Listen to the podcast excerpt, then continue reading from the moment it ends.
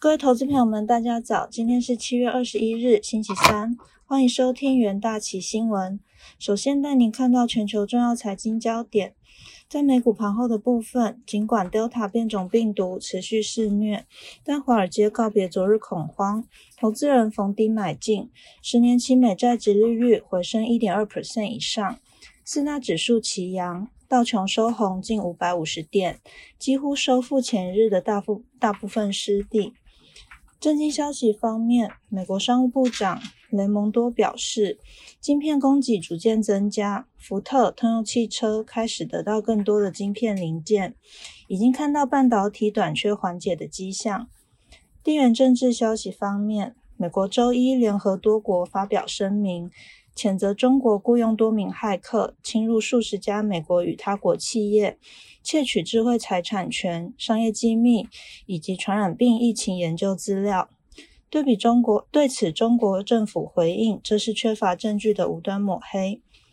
东京疫情持续恶化，多名参赛选手以及工作人员染疫。东京奥组委首席执行官武藤敏郎表示，不排除最后一刻取消奥运的可能性。疫情方面，全球确诊数已飙破一点九一亿例，死亡数突破四百一十万例。美国累计确诊超过三千四百一十六万例，累计死亡数超过六十点九万。印度累计确诊超过三千一百一十七万例，巴西累计确诊一千九百三十九万例。美国疾病管制及预防中心主任瓦伦斯瓦伦斯基表示。美国新增病例中，Delta 变种病毒占比超过八十三 percent。美股四大指数表现上，道琼、标普五百与纳斯达克指数涨幅皆超过一点五 percent，费半也收涨一点三八 percent。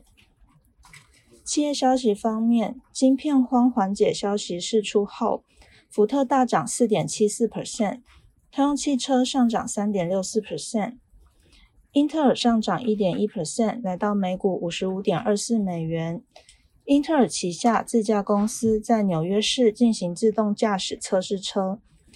格罗方德否认英特尔以三百亿美元收购的传闻，将按计划明年 IPO 与扩厂。亚马逊创办人、全球首富贝佐斯周二搭乘自家蓝色起源的太空船，完成首次载人太空飞行。为民营太空旅行创下多项世界纪录。蓝色起源对手维珍银河下跌一点二九 percent，来到每股三十二点零三美元。特斯拉上涨二点二一 percent，来到每股六百六十点五零美元。该公司中国销量回升，六月大增二十九 percent。不过，美国最权威的消费者报告报道抨击。特斯拉全自动驾驶 FSD 九点零 beta 版本缺乏安全保障。美国生技大厂莫德纳下跌两 percent，来到每股三百零七点三三美元。该公司周三将取代同业 Alexion 制药纳入标普五百指数。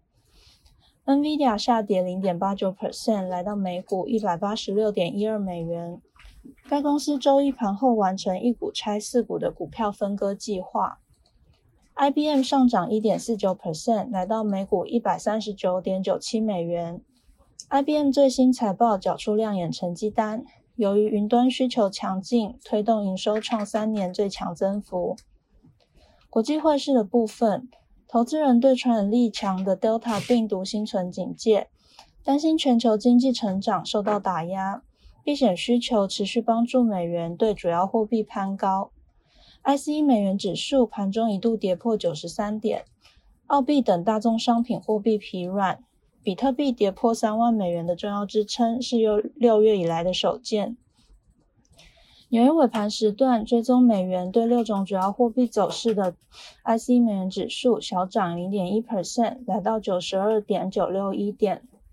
美元走强之际，澳币走势疲弱，对美元贬值零点二 percent，来到零点七三三一美元。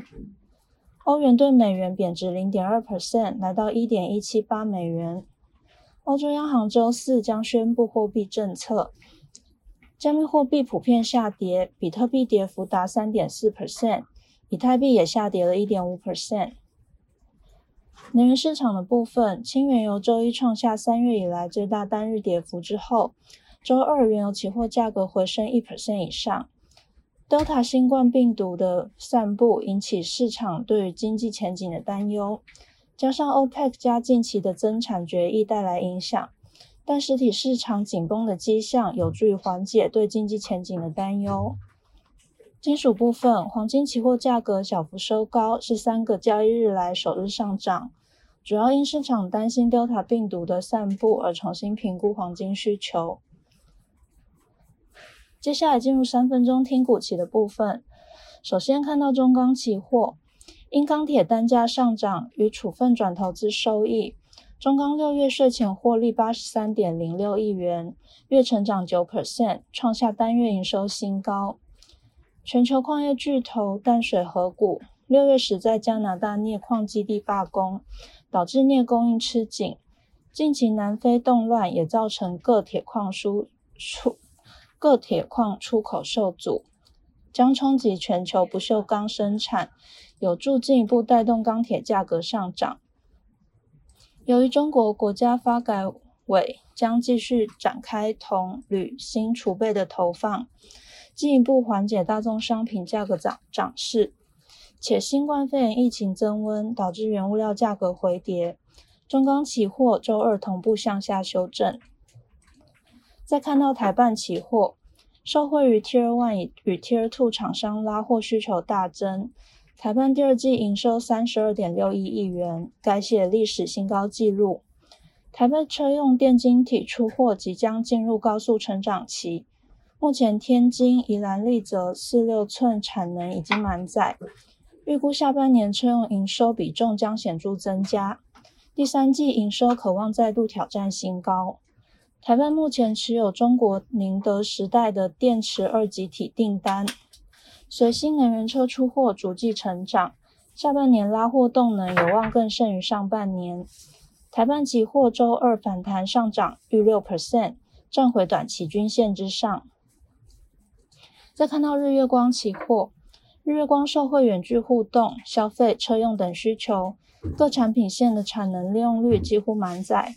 预期日月光二零二一年营收可望逐季成长，且毛利率逐渐向上成长。日月光原本估为十七亿美元，但因客户需求强劲，最新资本支出上调为十九至二十亿美元，较去年成长十到十五 percent。此外，苹果 iPhone 十三进入晶片备货旺季，有利于日月光第三季的营收。日月光期货近期买盘支撑，维持高档区间整理。最后看到友达期货，目前电视销售趋缓。根据美国调查公司等机构指出，五月北美市场所有的电视品牌出货量远低于二零二零年同月。第三季面板市场恐转为供应过剩。此外，中国市场需求疲软，印度疫情影响手机生产，与部分品牌库存偏高，持续调整面板的库存，让面板价格出现转弱的风险。各尺寸面板报价出现松动，近期面板类股走势明显疲弱。友达期货周二续跌四点五二 percent，恐将回测五月中旬的前波低点。投资人可以留意上述的股期标的哦。以上就是今天的元大旗新闻，谢谢各位收听，我们明天再见。